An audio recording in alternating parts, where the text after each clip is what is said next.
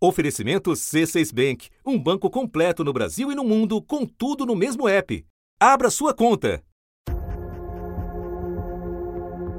Em tempo de pandemia, nenhuma outra palavra captura tanta atenção. Vacinas contra a Covid-19. vaccines that are being produced. Impfstoff gegen das Coronavirus. Vacunas As vacinas.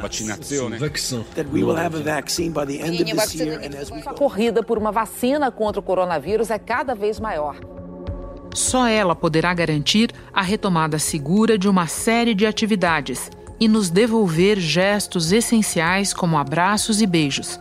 Daí o tamanho do esforço geral. São mais de 100 vacinas em desenvolvimento mundo afora. Pelo menos quatro estão já na fase final de testes em humanos, a fase 3, segundo dados da OMS. A fila de espera é gigantesca. 7 bilhões e 800 milhões de pessoas em todo o mundo. É uma corrida e uma torcida global. E muitos países já se posicionam para largar na frente. O presidente dos Estados Unidos disse que vai comprar as primeiras 100 milhões de doses de vacina contra a Covid-19 produzidas pela empresa farmacêutica Pfizer e sua parceira BioNTech. O governo russo está apostando na primeira vacina contra a Covid-19 em desenvolvimento no país, que deve receber aprovação regulatória local no mês que vem já. Os Estados Unidos acusaram dois hackers de tentarem roubar informações sobre pesquisas de vacinas a mando de serviços de espionagem do governo chinês. A China ainda não se manifestou. Mas na luta contra o coronavírus, a aposta de especialistas é que a vacina chegue primeiro para as populações do país em que ela for descoberta. O restante terá de esperar. No momento em que uma vacina se mostrar eficaz, os países ainda precisarão superar gargalos de produção e distribuição das doses. E a União Europeia já fez um alerta aos países membros do bloco. Há risco de faltar seringas, lenços e equipamentos de proteção para uma possível vacinação em massa contra a Covid-19. E tem a questão dos insumos, os materiais, que podem faltar. Da redação do G1, eu sou Renata Loprete e o assunto hoje é o caminho que ainda falta percorrer para que uma vacina contra a Covid-19 chegue às populações. Neste episódio, dois convidados imersos no tema, cada um em sua profissão. Cristiana Toscano, infectologista e epidemiologista, integrante do grupo de trabalhos em vacinas para a Covid-19 da Organização Mundial da Saúde e Álvaro Pereira Júnior, repórter do Fantástico, que vem acompanhando de perto as pesquisas desde o início da pandemia. Segunda-feira, 3 de agosto. Cristiana, eu proponho que a nossa conversa comece pela fase 3 dos testes clínicos com vacinas, que é, é, a fase em que estão as vacinas em estágio mais avançado de desenvolvimento. Pode explicar para nós o que se verifica nessa fase 3? A fase 3, na verdade, é uma e a última e a mais importante das fases dos ensaios clínicos. Os ensaios clínicos são os estudos já realizados em humanos. E a terceira é, dessas, dessas fases é aquela que avalia um número maior de participantes, em geral é, em torno de 10, 30 mil participantes em vários países, e é, acompanha os participantes ao longo do tempo, é, comparando dois grupos. Então, a gente tem um grupo de participantes que são sorteados aleatoriamente para receber a vacina, e um outro grupo que é sorteado para receber o que a gente chama de controle, ou um placebo, ou uma vacina, uma outra vacina, não para essa doença, mas do calendário de rotina de vacinação. É, então, esses dois grupos vão ser comparados ao longo do tempo. E o que vai se observar é, são basicamente a segurança, a produção de anticorpos ao longo do tempo e, é, pela primeira vez, a, a, proporção de indivíduos nos dois grupos que desenvolve ou não a infecção e a doença. E é essa informação, esse resultado, que vai gerar, então, o resultado de eficácia da vacina. E qual costuma ser a taxa de sucesso das fases 3 existentes por aí? Olha, varia muito de vacina, da tecnologia utilizada, do, do organismo, né? A gente sabe, por exemplo, de vacinas que estão sendo é, estudadas há décadas, como vacina contra HIV e a gente tem pouquíssimas taxas de sucesso. Então depende muito de fato da, do vírus, do, né, do organismo e de várias outras coisas. Mas historicamente o que, o que a gente sabe é que é, antes de se chegar à fase 2, a gente tem uma taxa de sucesso aproximada de 20% de qualquer vacina candidata. A cientista-chefe da OMS, Sumnia Sumniatan, explicou também que para uma vacina ser considerada eficiente, é preciso provar que é capaz de proteger ao menos 70% das pessoas que recebem a imunização.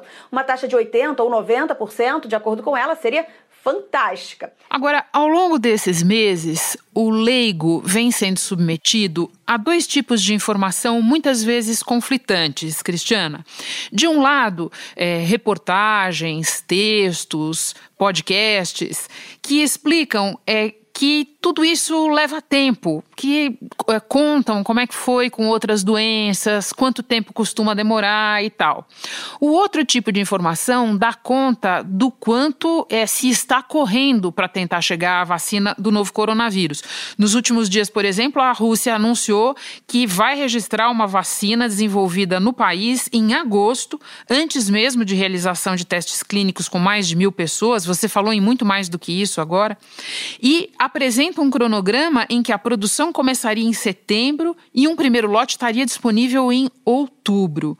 Cristiana, o especialista, como você, olha para esses cronogramas e diz o que para o leigo? Renata, olha, é, eu acho que um especialista diz que de fato é complexo e é, se adiciona a essa complexidade um pouco de sensacionalismo que atrapalha. Então, assim, em relação ao exemplo concreto dessa vacina russa, ela está finalizando a fase 1.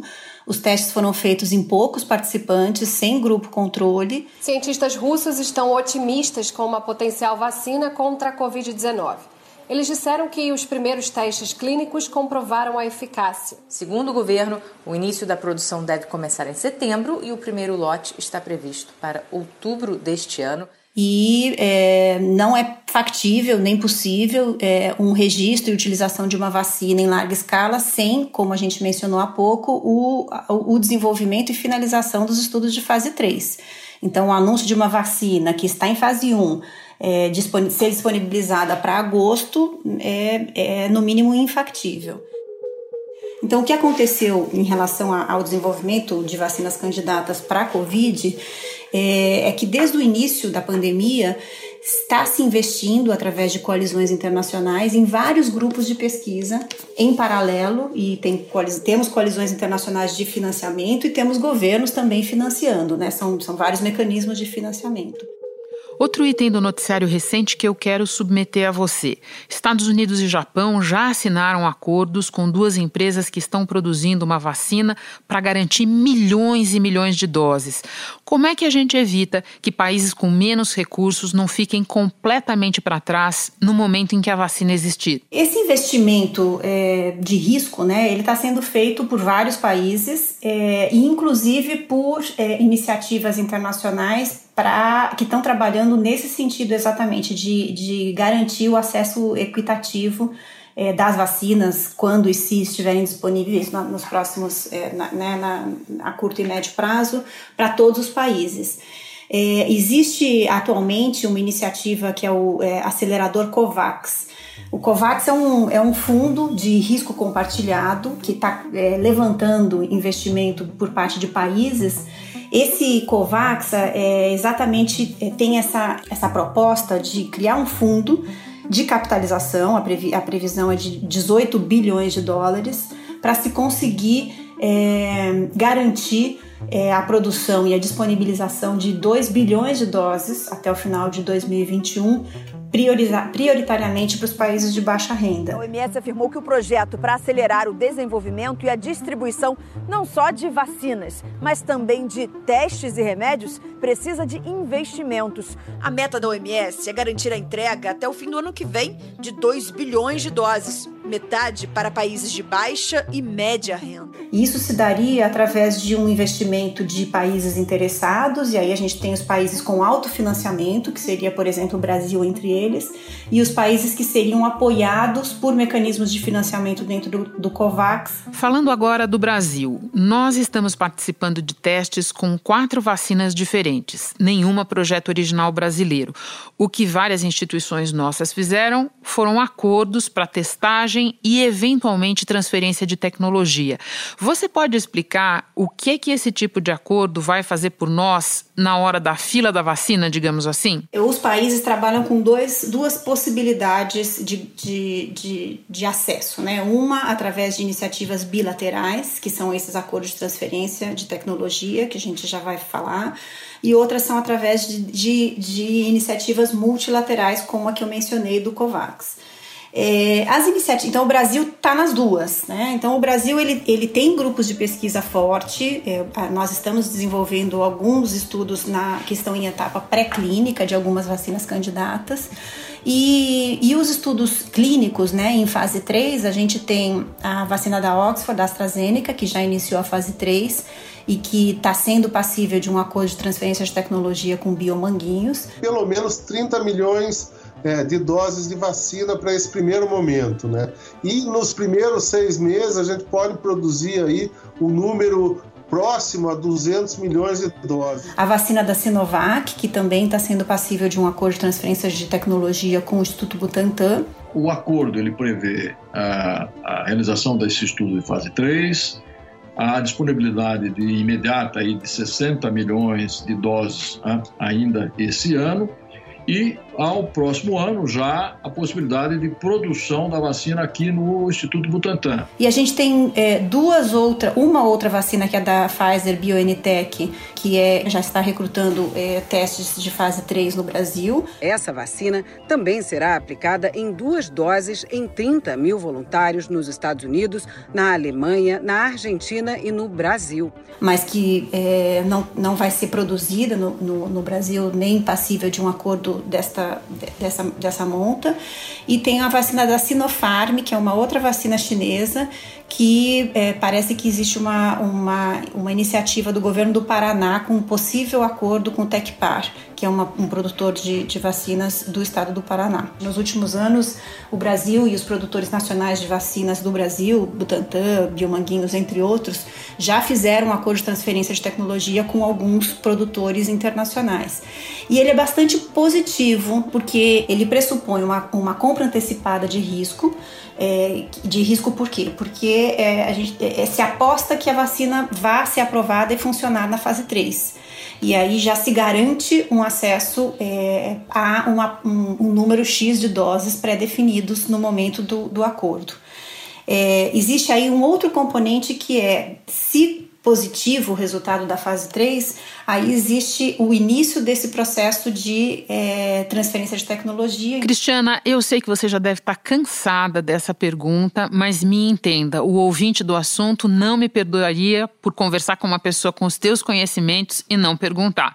Qual é a tua previsão de em quanto tempo nós teremos o primeiro brasileiro vacinado. É um processo que envolve uma série de etapas e caso todas elas sucessivas agora, a partir da fase 3, derem certo, é, a gente teria uma possibilidade de ter uma vacina disponível no, entre abril e maio é, do ano que vem. Antes disso seria bastante difícil. É, por quê? Porque não é só a vacina finalizar os ensaios clínicos demonstrando a eficácia e a segurança. Existe um processo de ampliação da produção, invase, distribuição, preparação de todo o programa de imunização para administrar as vacinas, registro né, pela autoridade regulatória nacional, controle de qualidade. De fato, uma expectativa positiva, eu apostaria aí em março, abril de 2021. Cristiana, muito obrigada pela clareza e por compartilhar todas essas informações conosco. Bom trabalho para você aí. Obrigada, Renata. Um abraço. Hora de chamar o meu colega Álvaro Pereira Júnior. Álvaro, nós falávamos há pouco com a Cristiana Toscano da OMS sobre desafios geopolíticos, comerciais mesmo, que terão que ser enfrentados para que uma vacina chegue à população, às populações. Agora eu queria tratar com você de uma outra série de obstáculos, que são os obstáculos logísticos. As vacinas mais avançadas é, são feitas com métodos diferentes. Você pode nos explicar que diferenças são essas e de que maneira elas impactam a produção em larga escala dessas vacinas, se bem sucedidas? Começando com o exemplo da vacina da Sinovac, a vacina chinesa, que tem esse convênio com o Instituto Butantan aqui em São Paulo, essa é uma vacina mais convencional. É uma vacina de vírus inativado, como tantas e tantas outras vacinas que já são é, produzidas, que funcionam, produzidas inclusive por, por, essa mesmo, por esse mesmo laboratório, pela Sinovac na China. É uma vacina mais convencional, me parece que envolve men, menos filigranas técnicas, vamos chamar assim. Já, por exemplo, a vacina é, da AstraZeneca com a Universidade de Oxford, que é essa que está sendo testada em convênio com a Fiocruz, aqui no Brasil, com a Fundação Instituto Oswaldo Cruz, lá no Rio, é, essa já tem uma, uma, uma, uma, engenharia genética mais sofisticada. Não é uma coisa do outro mundo, porque eles pegam um vírus de chimpanzé, no caso um adenovírus, que não causa nada em seres humanos, e trocam um pedacinho do material genético do adenovírus para ele fabricar aquela proteína spike, que parece um espinho do coronavírus. E aí, e aí ativar uma, uma resposta imunológica é, do nosso organismo. Essa já é um pouco mais sofisticada. Aí tem as super sofisticadas, que são as chamadas vacinas de RNA mensageiro, vacinas genéticas, como a da empresa Moderna, é, dos Estados Unidos, que é muito falada, que está começando também uma fase 3 agora com 30 mil pessoas nos Estados Unidos, e a vacina da Pfizer, com uma empresa alemã chamada BioNTech. Essas vacinas de RNA mensageiro são muito mais sofisticadas para fazer e muito mais sensíveis. Provavelmente vão requerer uma refrigeração de menos 80 graus Celsius. Então você estava, a tua pergunta falou de logística, né? Uma vacina é, de vírus inativado, como a da Sinovac, é, chinesa com Butantan, é ali, eu imagino que seja alguma coisa em torno de zero graus Celsius, que o Brasil domina essa logística de vacina, porque tem o SUS e tem vacinação espalhada ter, pelo território brasileiro inteiro. Mas uma vacina que precisa ser guardada a menos 80 graus, aí já começa a complicar bastante a logística, né? Álvaro, desde o começo da pandemia, o Brasil sofre com a falta de reagentes químicos para realizar os testes PCR, o teste do cotonete, para as pessoas lembrarem qual é. Recentemente foi noticiado que o Ministério da Saúde teria quase 10 milhões de testes parados por falta de insumos usados nos laboratórios. Essa falta de insumos pode ser um problema também na hora das vacinas? Olha, Renata, tudo indica que sim. E nas publicações é, mais voltadas para a economia, é, como o Wall Street Journal, a agência Bloomberg, isso está sendo muito falado. A questão é, da, da, da, cadeia de, de suprimentos, né, como se diz. Então, por exemplo, a vacina da Sinovac, que é essa vacina com o Butantan, ela tem ali o, o vírus atenuado e ela também tem uma coisa chamada adjuvante que é uma coisa que você mistura ali para dar um, um, gás no sistema imunológico, para o sistema imunológico reagir melhor. Esse adjuvante é um composto à base de alumínio. Quem faz? Eu não sei, mas 100 milhões de doses vão precisar desse composto de alumínio. Quando a gente vê uma vacina, ela não tá, não tem só o princípio ativo lá, né, o vírus. É uma mistura. Tem, tem gelatina, tem pode ter, sei lá, sorbitol, que é um açúcar, pode ter algum tipo de gordura para fabricar aquele liquidinho, né? Na verdade é uma suspensão, porque as coisas não estão perfeitamente dissolvidas, estão lá em suspensão.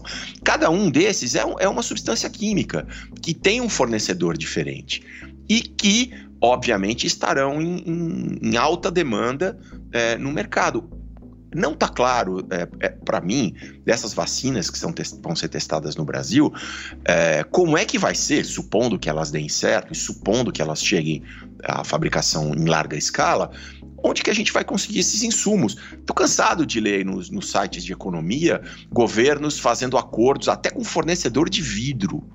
Ah, o, o governo americano deu 240 milhões de dólares para Corning, que é uma grande fabrica fabricante de vidro, para garantir os frascos de vidro para as vacinas que eles fizerem. Como é que vai ser aqui no Brasil? Tem que ser de vidro, não pode ser de plástico. Álvaro, você está nos dando a real sobre vários problemas que podem surgir no caminho de produção e de distribuição.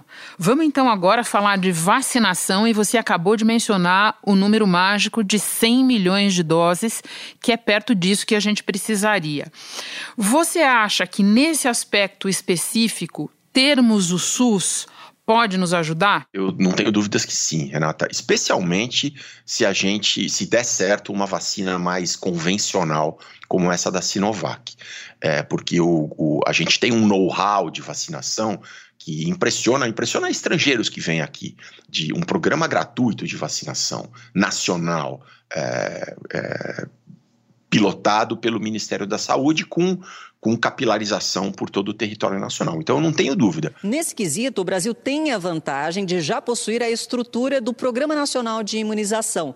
Mesmo assim, leva-se tempo até que boa parte da população seja imunizada. E pelas estimativas dos especialistas, um cenário de controle só será alcançado quando se atingir a chamada imunidade de rebanho, vacinando de 60% a 80% da população. Vamos ver as questões políticas, né, Renata? Porque é, a gente já viu o presidente Bolsonaro dizendo que está torcendo pela vacina de Oxford e não quer aquela vacina daquele país lá. Aquele país lá é a China. É um negócio insano, né? Você não está torcendo pelas vidas, você está torcendo para algo que, que solidifique as suas crenças. É uma loucura total. Mas, né, aí como é que vai fazer?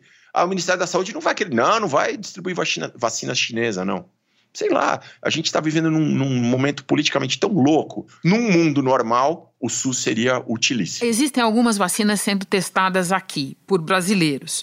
Agora, a gente sabe se caso uma dessas vacinas se mostrar eficaz, se as próximas fases é, vão acontecer também aqui? Existe, por exemplo, a chance de nós produzirmos em laboratórios aqui alguma dessas vacinas? O que está se dizendo é que sim, né, Renata? Que o acordo, tanto o acordo da Fiocruz com a AstraZeneca barra Oxford, quanto o acordo do Butantan com a Sinovac, prevêem produção local. Agora, esse acordo com a Sinovac, por exemplo, ele está sob sigilo. O argumento é que envolve questões é, estratégicas que não podem ser divulgadas. Mas eu confesso, Renato, eu não consegui entender bem esse acordo.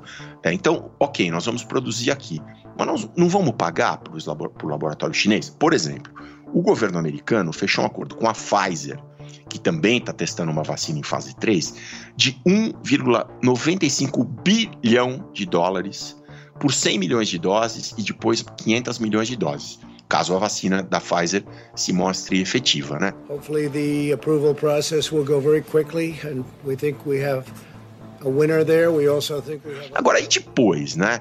Não, não vamos pagar royalties. O, o, o, diretor do Butantan, o Dimas Covas, disse: "Não, nós não vamos pagar royalties porque a gente é parceiro dos chineses. Beleza, não vai pagar royalty. Mas e as doses? Nós, eu, eu realmente não entendi.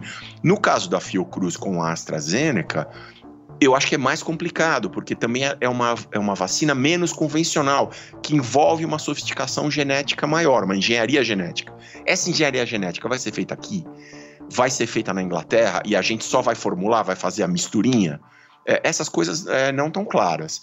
É, não é impossível fazer aqui, especialmente porque nós temos o Butantan e a Fiocruz, que tem um enorme know-how, são respeitados mundialmente como fabricantes de vacinas, mas a, a escala é enorme e eles têm outras vacinas para fabricar também, né? Vacina de gripe, vacina de dengue, vacina de febre amarela. Como é que vai ficar? Álvaro, e para encerrar, pode ser cientista ou pode ser, como você, jornalista que está acompanhando profissionalmente a saga da vacina desde o começo. Não passa pelo assunto sem fazer a sua previsão de quando teremos um brasileiro vacinado. Vacinado com uma vacina que funciona? De preferência. ah, Renata, eu acho difícil que eh, esse ano ainda, se as coisas forem feitas a sério, sabe? É, a gente tem, é, óbvio que, a, que a, tá, é, tá tudo indo tão rápido como nunca foi na história da ciência, na história da medicina. Então agora a gente vai saber. Se tudo for feito direitinho, os prazos respeitados, não houver pressão política para aprovar um negócio mais ou menos, eu acho dificilmente esse ano. No começo do ano que vem, é o que eu ouço do, dos cientistas é, que eu tenho entrevistado, Renata. E no próximo episódio dessa saga, você volta aqui, porque é sempre um prazer. Álvaro, muito obrigada pelas informações. Bom trabalho para você. Super obrigado, gente. Estou sempre à disposição. Fico muito honrado com o convite. Enquanto ainda não temos vacina, vale a pena lembrar dos cuidados essenciais que vêm nos servindo desde o início da pandemia. Lavar as mãos frequentemente com água e sabão por pelo menos 20 segundos, principalmente depois de estar em lugar público ou de assoar o nariz, tossir ou espirrar. Na ausência de água e sabão, use álcool gel 70% para as mãos e isopropílico também 70% para equipamentos em geral. Se alguém estiver doente em casa, deve ficar isolado. Fora de casa, manter sempre o distanciamento de pelo menos um metro e meio das outras pessoas. E usar máscaras o tempo todo. Elas são uma importante barreira para o vírus. Este foi o assunto podcast diário disponível no G1 e também nos aplicativos Apple Podcasts, Google Podcasts, Spotify, Deezer, Castbox. Nos aplicativos dá para seguir a gente e assim ficar sabendo sempre que tiver novo episódio. Eu sou Renata Loprete e fico por aqui. Até o próximo assunto.